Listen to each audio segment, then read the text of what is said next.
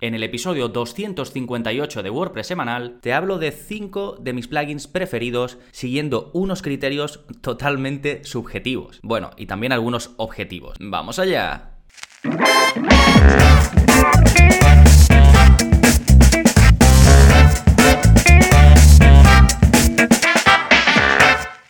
Hola, hola, soy Gonzalo de Gonzalo Navarro.es y bienvenidos a WordPress Semanal, el podcast en el que aprendes WordPress de principio a fin, porque ya lo sabes, no hay mejor inversión que la de aprender a crear y gestionar tus propias webs con WordPress. Y hoy te voy a, hablar un poco de mi opinión. Este es un episodio en el que voy a rescatar cinco plugins. Ahora os explicaré cómo he hecho, cómo los he elegido. Y luego voy a elegir uno como mi plugin preferido. Que bueno, en este caso, en el título del episodio voy a poner en 2021 porque mi idea es pues con el tiempo ir renovándolo y si dentro de un año pues tengo otro plugin preferido o otros plugins preferidos, pues sacar un episodio y que sea la edición de 2022, ¿no? No sé si luego lo haré, pero bueno, así lo, podemos ir diferenciando. Sí, así que en un momentito voy a decir los criterios de elección que he tenido para seleccionar estos plugins, el proceso que he seguido, la lista de 5 plugins que he seleccionado y mi plugin favorito en este caso de, pues, de 2021, ¿no? Bien, pero antes, como siempre, novedades, ¿qué está pasando en gonzalonavarro.es esta semana?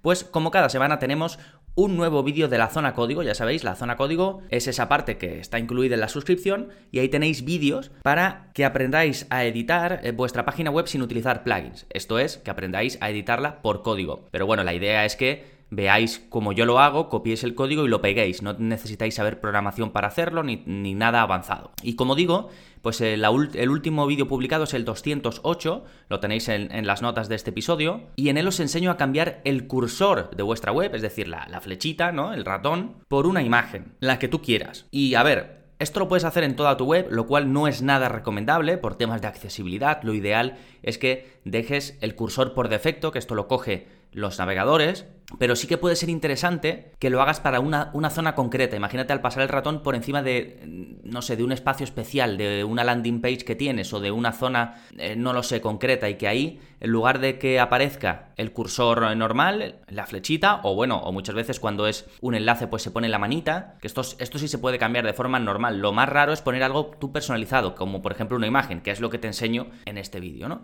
Pues te enseño eso, a que lo hagas a toda la web o a partes concretas, que es lo más aconsejable. ¿eh? No es lo ideal que lo cambies en toda la web, pero bueno, al menos ya sabes cómo hacerlo. Sí, en el ejemplo eh, lo que hago es coger un emoticono de estos que señala, como los, eh, ¿no?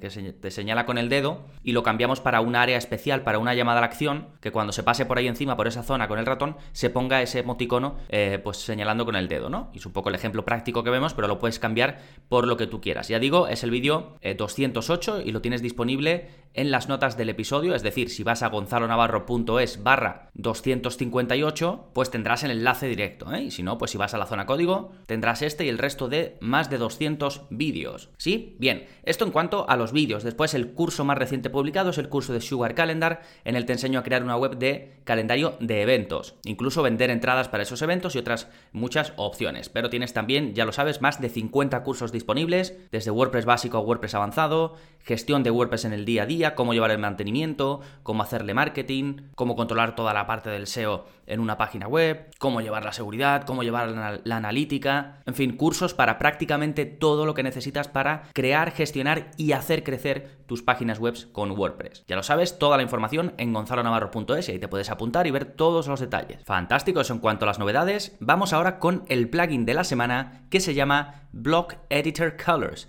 ¿Qué te permite este plugin? Pues te permite hacer algo que, que, ya desde el editor clásico de WordPress, es decir, cuando nosotros editábamos entradas y páginas eh, de la forma antigua, o bueno, mucha gente lo sigue haciendo, yo para algunas partes de mi web también, pues siempre ha faltado algo, y es poder tener registrados tus colores corporativos, o los colores que usas habitualmente.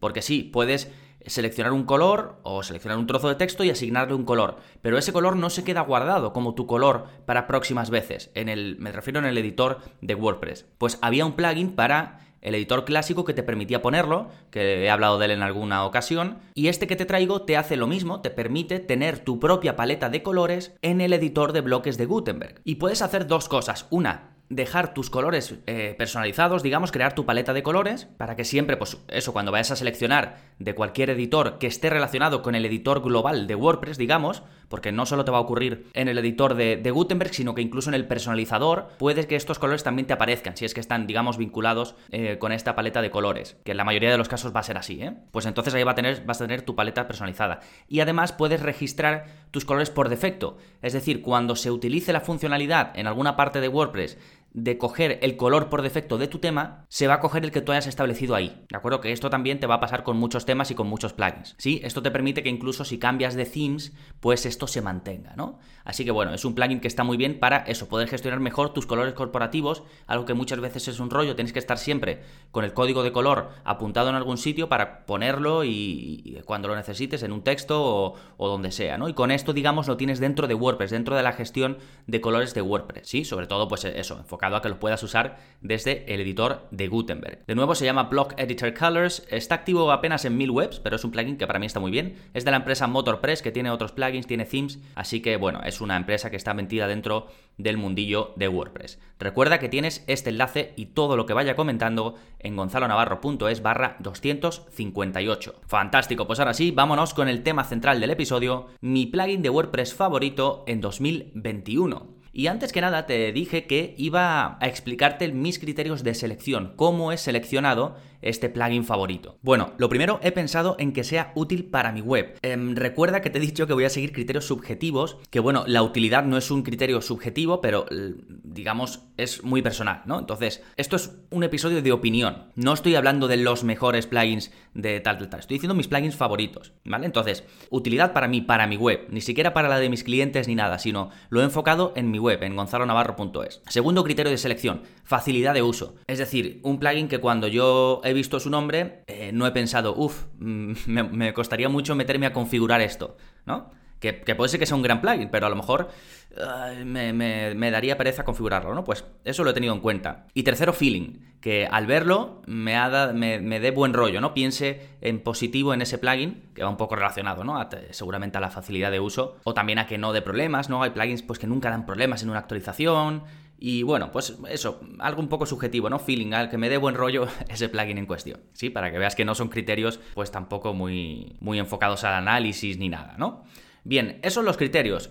¿Qué proceso he seguido para seleccionarlo, para escoger estos cinco plugins que te voy a decir ahora y por último pues eh, diré como un ganador entre comillas, ¿no? Pues tan sencillo como me he ido a mi web, me he ido al menú de plugins y he empezado a revisar todos. Eh, de arriba abajo los he ido leyendo. Al principio no sabía cuántos iba a escoger. De hecho, iba a hacer este episodio como un monográfico de un único plugin, de mi plugin favorito. Lo que pasa que luego me he dado cuenta que eh, había varios que, me gustaban y me costaba decidir. Entonces he dicho, bueno, voy a decir entre los que me cuesta decidir. Y así pues es un episodio ¿no? en el que os puedo hablar de más plugins y, y demás. Bueno, entonces hecho eso, he revisado los plugins, he escogido, como digo, 5 de mis em, plugins favoritos. No son plugins típicos, ¿de acuerdo? No son los típicos del plugin de Yoast y del no sé qué, no sé cuánto. Y no lo he hecho a propósito. Mm, si hubiese sido alguno de los típicos, pues fantástico. Creo que son plugins pues que algunos podréis conocer gracias a mí, o que es un poco más fresco que os hable de ellos, más allá de que os hable de los típicos plugins, ¿no? Y la última eh, fase del proceso, pues ha sido decidirme por uno, que ahora os diré que sobre todo he estado dudando entre dos, pero al final, siguiendo los criterios que te he comentado al principio, pues me he decantado por uno. Ahora lo comentaremos. Entonces, ¿cuál es este top 5 de plugins de WordPress eh, de 2021 que, bueno, serían mis favoritos, ¿no? Pues os lo voy a leer eh, los 5, no están en el orden en el que son eh, favoritos, lo he puesto así pues como los tengo yo ordenados, creo, como me han ido saliendo. Y ahora comentamos un poco qué hace cada uno. Uno es User Switching, otro es WP Grid Builder, otro es If Menu, otro es Admin Menu Editor Pro y otro es mi plugin de funciones, que este tiene trampa y ahora te hablaré de él. Bien, el primero que tengo listado es User Switching. ¿Qué te permite hacer este plugin? Bueno, este es un plugin gratuito que está activo en 100.000 webs con WordPress y que te permite, cuando tú estás conectado desde la parte de administración, te permite cambiar entre usuarios, entre cualquier usuario que haya conectado en tu web y usar esa web como si fueses ese otro usuario. Simplemente haciendo clic, te vas a la parte de, usuarios y veo a lo mejor eh, Pepito. Pues digo, quiero eh, conectarme como Pepito. Le das y estás conectado como Pepito. Y luego tienes enlaces tanto arriba como abajo de la web para en cualquier momento volver a tu usuario original, a tu usuario de administrador. ¿Cuándo es útil este plugin? Este plugin es súper útil para hacer pruebas. Por ejemplo, si eres un administrador y quieres hacer una prueba de cómo es la experiencia de un suscriptor, lo puedes hacer de forma sencilla. Cómo es la experiencia de un autor, lo puedes hacer de forma sencilla. Y no solo de un autor, digamos, como el concepto de rol de usuario-autor, sino de un usuario específico. Imagínate que tienes un colaborador que es autor, que está publicando y que tiene problemas y que dice, es que Gonzalo, cuando le doy a tal, no puedo publicar esto porque tal, no sé qué. Y tú dices, bueno, esto no puede ser, voy a comprobarlo. Entonces vas tú con tu usuario, porque tú no tienes el suyo, accedes con tu usuario de administración y cambias a estar usando la web como él y compruebas a ver eso que él decía, a ver por qué ocurre, a ver si está pasando de verdad y lo que sea, ¿no? Y esto es totalmente seguro y solo un usuario que tuviese acceso realmente a poder trastear con los usuarios, es decir, uno que tenga rol de administrador, puede hacer esto. Ya sabéis que el administrador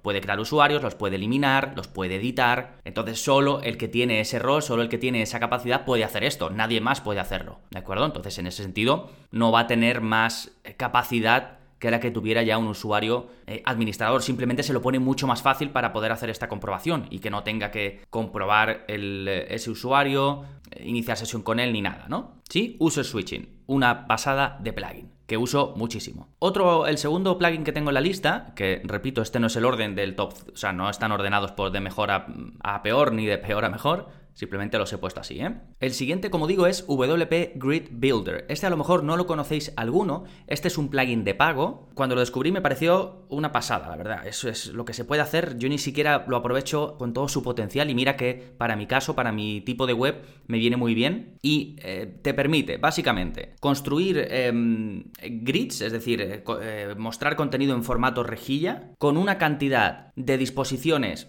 tremenda, ¿no? De forma muy visual puedes crear esas disposiciones puedes ponerlo eh, pues que salga en formato mosaico, puedes ponerlo que salga en formato eh, carrusel, puedes ponerlo que salga en todas las columnas que quieras, que no sé, darle prácticamente cualquier cosa que se te ocurra en cuanto a formato para mostrar contenidos, ¿no? Por ejemplo, una página de blog, una página de portfolio, eh, una página de productos, ¿no? Donde se van viendo, pues, esas tarjetas con, distintos contenidos, ¿no? Pues ahí puedes tener control absoluto en cómo quieres eh, controlarlo. Bueno, absoluto quizás no, pero mucho, mucho control. Tienes plantillas y demás sobre cómo mostrarlo. Tienes control para el diseño sobre la tarjeta en sí, es decir, la tarjeta donde se va a mostrar ese contenido, con un montón de cosas súper interesantes. Por ejemplo, yo lo tengo puesto en eh, cuando todos los cursos de mi web, que los muestro así en formato rejillas. Bueno, en una página, por ejemplo, lo muestro a tres columnas y en otra página lo muestro como un carrusel, como pasando, que puedes ir pasando eh, hacia la derecha o hacia la izquierda y puedes ir viendo más cursos, ¿no? Pues, por ejemplo, el hecho de que se muestre, cuando se muestra la descripción del curso, yo muestro imagen, título y descripción. Y la descripción la recojo automáticamente de la descripción que yo añado en el plugin de Yoast, ¿de acuerdo? Porque yo no relleno el extracto, por ejemplo, ya sabéis que en una entrada o en una página tú puedes rellenar una parte de extracto, pero yo no la relleno. Entonces, como quiero que sea un trozo de texto completo con su principio y con su punto final, lo que hago es mostrar la descripción que pongo para, para, el SEO de mis contenidos, que eso sí que lo trabajo y lo pongo de principio a final. Entonces, así me aseguro de que no me queda cortada la descripción. Pues bueno, para que veas todo el potencial que tiene, esto es uno de ellos. Puedes coger esa, esa meta información y mostrarla en estas tarjetas. Eso por un lado. Pero es que por otro, también te viene con la opción de query. Query quiere decir de qué información vas a tirar. Es decir, cuando yo estoy creando esa disposición ¿no? de contenidos, imagínate de mis cursos, puedo decidir con mucho control de dónde cojo la información. Pues en este caso, de mis cursos. Vale, pero todos o solo de una categoría, o solo de mm, dos categorías, o de tres, o voy a excluir una categoría, ¿no? O quiero mostrar cursos, pero también quiero mostrar eh, vídeos de la zona código, en, ese mismo, em, en esa misma disposición de contenidos. Eso es query, ¿no? Poder tirar de esa relación de contenidos y además con mucho control. Cuáles se muestran y cuáles no. ¿Sí? Entonces, por un lado, disposición de elemento, layout, diseño, ¿no? De todo, cómo se va a mostrar todos esos contenidos. Por otro lado, cómo voy a llamar a esos contenidos para mostrarlo y todas las posibilidades que tengo. Y tercero, filtrado. También trae la opción de filtrar todos esos contenidos. Entre los filtros están los más típicos, filtro de búsqueda, filtro por categoría. En el caso de que fuesen productos, tienes para filtrar por, por rango de precio, por un montón de opciones, ¿no? Entonces es un plugin completísimo para controlar todo lo que tiene que ver con mostrar cualquier tipo de contenido en grids, ¿no? En formato eh, grid y filtrarlo de forma muy potente. Sí, ya digo, es el que uso yo en mi web para mostrar eh, la relación de cursos que hay disponible, la relación de vídeos de la zona código que hay disponible y dentro de poco también mostraré, em, porque quiero cambiar un poco el concepto de cómo muestro la página de blog, también mostraré, sustituiré la, la que viene nativa por esta con, con Grid Builder y empezaré a mostrar mis artículos y mis em, episodios del podcast ahí, ¿no? Aún no lo tengo todavía porque tengo ahí un problemilla con una cosa, pero lo pondré también. Entonces este es otro de los plugins que cuando he estado repasando mi lista de plugins he dicho pues este va para mis favoritos. Siguiente plugin que va también para mis favoritos, If Menu. De este plugin he hablado bastante porque salen varias preguntas y este es uno de esos plugins que uso para mi web y también para otras. Y básicamente te permite controlar qué elementos de un menú de navegación van a ver los usuarios de mi web. ¿Sí? Es así de sencillo. Tengo reglas sobre la visibilidad de cada elemento del menú de navegación de mi web o de los menús de navegación porque puedes tener varios en función de muchas cosas. Por ejemplo, puedo mostrar un menú si el usuario está conectado o no está conectado. Puedo esconder o mostrar un menú dependiendo de si se accede desde móvil. Puedo mostrar un elemento del menú de navegación solo para administradores y editores, por ejemplo, o podría mostrar solo uno para los suscriptores. Puedo ocultar, por ejemplo, los enlaces de login o de registro para los usuarios que estén logueados, es decir, los que hayan iniciado sesión. Puedo mostrar elementos de menú para usuarios de un determinado país y elementos de menú para usuarios de otro determinado país. Puedo mostrar elementos del menú solo para usuarios con una suscripción activa, esto depende del plugin que tengas, eh, lo puedes eh, usar o no, o mostrar menús diferentes, por ejemplo, elementos del menú, mostrar uno u otro en función de el idioma del navegador de la persona que accede. Es decir, estos son solo algunos ejemplos, pero tienes muchísimas opciones para controlar la visibilidad de, los menús de navegación de tu web. Este plugin está activo en más de 80.000 webs, es bastante popular. En algún curso lo he utilizado, ahora mismo no recuerdo en cuál, pero en algún curso en el que a lo mejor hemos dejado preparado, seguramente en alguno de los que tengo para crear eh, membership sites, pues para dejar bien preparado y que la experiencia de, de tus visitantes sea mucho mejor. Por ejemplo, si alguien ya se ha apuntado a algo, no necesita que cuando esté conectado esté viendo el botón de apúntate, ¿no? Pues ahí este plugin es muy útil. Por ejemplo, tú cuando estás apuntado a mi plataforma en gonzalonavarro.es, si ya te has apuntado, no te sale el botón en el menú de navegación de apúntate por 10 euros al mes, porque ya, ya lo has hecho, ¿no? Pues esto es muy útil. Que no es esencial, puedes dejarlo y la persona que se ha apuntado ya sabe que se ha apuntado, pero es mucho mejor así. Para mí la experiencia es eh, más satisfactoria. ¿Sí? Fantástico. Siguiente plugin, Admin Menu Editor. En mi caso, el Pro. La versión gratuita está activa en 300.000 webs. Yo uso la versión de pago. También esto lo hemos cubierto en el curso de productividad en WordPress, me parece. Vemos la versión pro de este plugin. Eh, lo tengo disponible en mi, eh, servicio de activación de licencias. Ya sabéis que tengo un servicio en el que os activo plugins premium con mis licencias de desarrollador, pues accedo a vuestra web y os lo dejo activo. Este lo tengo también, ¿eh? el de Admin Menu Editor Pro. La versión Pro os la puedo dejar activa si contratáis mi servicio. Os dejo el enlace por ahí en la parte, abajo del todo, en la parte de enlaces, de las notas de este episodio. ¿eh? Pero bueno, la versión gratuita es una pasada de este plugin y la versión de pago pues mucho más. Este lo uso no solo para mi web, sino sobre todo para webs de clientes. Y básicamente este es un plugin eh, Admin Menu Editor que te permite editar el escritorio de WordPress, es decir, toda la parte de administración, toda la parte de menús, con un control brutal puedes reordenar los elementos de eh, la parte de administración de WordPress, puedes ocultar o mostrar elementos de, esos menús de forma muy sencilla. Puedes cambiar permisos y decir, pues este rol de usuario no puede ver o no va a poder acceder a este elemento del menú. Y mucho más, ¿eh? sobre todo con la parte pro, tienes mucho control a nivel de, cada usuario específico, a nivel de rol de usuario. O imagínate que creas una web para un cliente y que quieres poner, eh, digamos, al detalle su menú de administración, porque el cliente lo único que va a hacer es publicar entradas o publicar algo y tú te vas a encargar de todo lo demás, pues le puedes dejar el menú de administración simplemente para que vaya a entradas, añadir nuevo y publique su entrada y todo lo demás le va a quedar oculto a él. Sin embargo, tú cuando entres como administrador vas a ver el panel de administración completo. ¿no? Está muy bien, puedes crear áreas de widgets personalizadas para dejarle, pues a lo mejor mensajes o, formación, documentación en la parte del escritorio donde se muestran los típicos widgets de, bienvenida, de borrador rápido y eso, pues puedes crear ahí tus propios widgets. Bueno, una cantidad de opciones brutal. Este plugin, como digo, lo cubro, cubro su uso, e incluso de la versión Pro, en el curso de productividad en WordPress. Voy a apuntarme porque eh, no he dejado enlaces, eh, pero lo voy a dejar, ¿eh? tanto a los plugins como a todo el contenido que encuentre en el que os explico cómo se usa. ¿Sí? Bien, ese es otro entonces de los plugins de mis cinco favoritos. Y el último ya de los cinco que he elegido es mi plugin de funciones. Em, no sé si sabes lo que es un plugin de funciones, pero básicamente es un plugin que te creas tú mismo, que explico cómo hacerlo en el curso, ahora mismo estoy dudando, no sé si en el curso de WordPress intermedio o en el curso de WordPress avanzado, pero que no es más que un archivo donde tú vas pegando código, ¿sí? Por ejemplo, eh, cuando en la zona código, en los vídeos que yo os enseño, os enseño a hacer algo por PHP, que es el lenguaje de, programación con el que se trabaja en WordPress eh, mayoritariamente, ¿no? Para la parte más de programar y no la parte estética, sino la de funcionamiento, pues ahí siempre os digo, pegad esto en vuestro plugin de funciones. ¿Por qué? Porque así no tenéis que estar modificando los archivos de vuestro tema, sino que tenéis un archivo a nivel de plugin y vais pegando ahí las modificaciones que se hacen por código. Y ahí ya, independientemente de que cambiéis de tema, de que lo actualicéis, de que lo que sea, siempre vais a tener funcionando esas modificaciones que se hacen por código. Y entonces, claro, este plugin para mí es súper útil y lo uso muchísimo en mis webs, en que, bueno, en webs de clientes tengo otros para cada web tengo un plugin de funciones creado. Es muy fácil de crear, es crear un archivo y ponerlo. Ni siquiera hay que meterlo ni en una carpeta ni nada, aunque puedes. Y luego es ir pegando código ahí. Sí, bueno, pegando si sigues algún vídeo mío o escribiéndolo tú mismo desde cero, pues si sabes eh, hacerlo, ¿no? Pues este es mi top 5 de plugins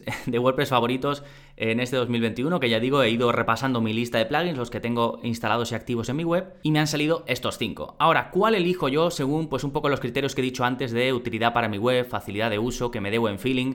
Pues bueno, al final me he decantado, estuve dudando entre User Switching y WP Grid Builder. Pero claro, WP Grid Builder tiene tantas cosas, el que te he comentado que puedes crear la disposición de contenidos, el filtrado y todo eso, tiene tantas cosas que es cierto que cuando uno va a usarlo, pues tiene que dedicarle su tiempo y, dice, uff, venga, vamos a la tarea. Sin embargo, User Switching me facilita tanto la vida en el día a día cuando un usuario me dice que tiene un problema, que debería tener acceso a un curso pero que no lo puede ver, eh, que lo que sea, pues me es tan sencillo probar lo que está viendo ese usuario, lo que le está pasando, que simplemente tengo que ir a la parte de usuarios, cuando accedo como administrador, voy a usuarios y digo, em, usar la web como este usuario. Me cambio y intento hacer lo que él me dice que no puede hacer, ¿no? Entonces para mí es muy sencillo poder comprobar todo esto. Imagínate el tiempo que me ahorra en lugar de tener que depender de que el usuario me explique y que a lo mejor yo pienso, uff, pero es que a lo mejor está haciendo esto mal o tal o no sé qué. Voy yo, lo compruebo en un momento y nos ahorramos tanto el suscriptor como yo un montón de tiempo. Así que para mí es un plugin esencial y lo uso muy, muy, muy a menudo y es facilísimo. Hay alternativas, ¿eh? hay otros plugins que te ponen que es mucho, que hay uno por ahí, ahora mismo no me acuerdo del nombre, pero que te lo pone como más, según ellos, más fácil. Y es que te permite cambiar de usuarios desde eh, la toolbar, ¿no? Directamente desde la barra de herramientas. Pero para mí eso no es útil porque yo tengo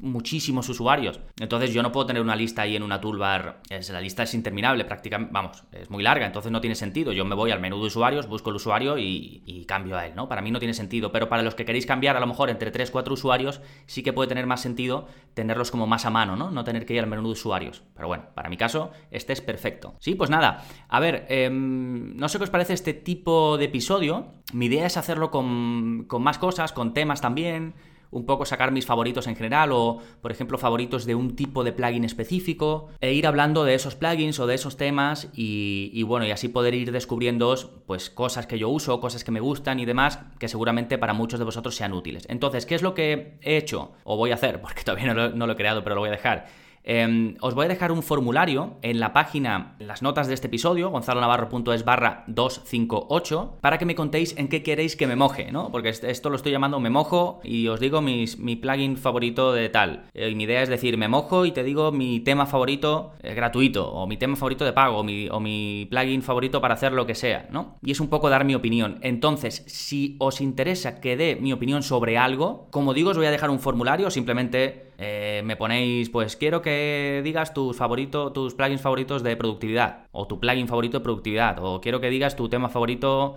lo que sea, ¿no? Lo que queráis. Pues os dejo ese formulario. Esto es abierto para todos, ¿eh? No es para suscriptores ni nada, sino como el podcast es en abierto para todo el mundo, pues los que queráis em, aportar ideas, os dejaré ahí el formulario. Sí, recuerda gonzalonavarro.es barra 258. Nada más por este episodio, nos seguimos escuchando. Adiós.